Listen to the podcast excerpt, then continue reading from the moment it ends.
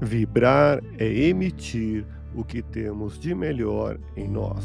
Elevemos o pensamento a Deus, nosso Pai Celestial, a Jesus, nosso amigo de todas as horas, e a equipe espiritual que nos assiste.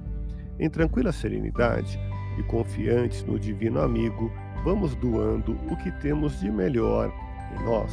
Vamos estabelecer esse intercâmbio entre o mundo físico e o mundo espiritual. Que tenhamos, nesse momento, as bênçãos dos espíritos superiores que nos influem, que nos inspiram, que nos ajudam em nossa tarefa de amparar as dores alheias.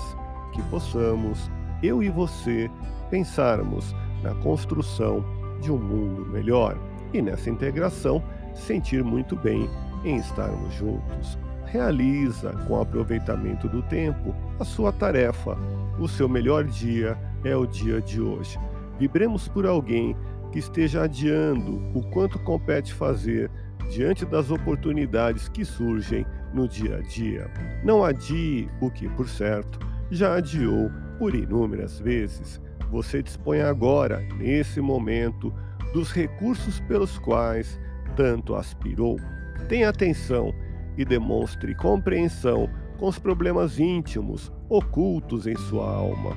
Mantenha-se em serenidade, você que já vislumbrou a luz do entendimento fraterno, as forças que se movimentam no bem atraem forças semelhantes que vêm se somar e lhe conduzir em vitoriosa jornada espiritual.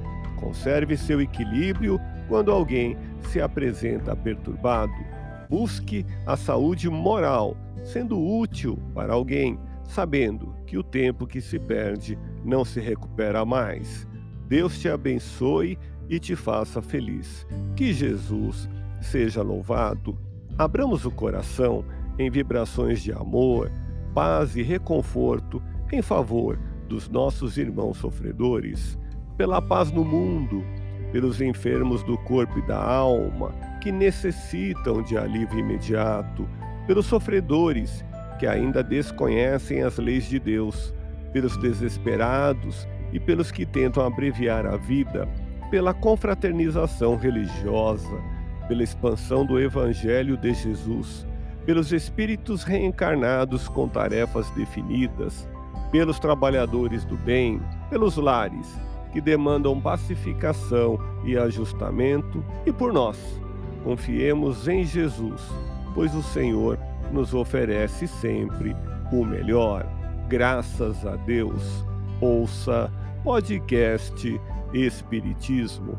Agradeço sua audiência Fique na paz do Cristo e até o próximo episódio.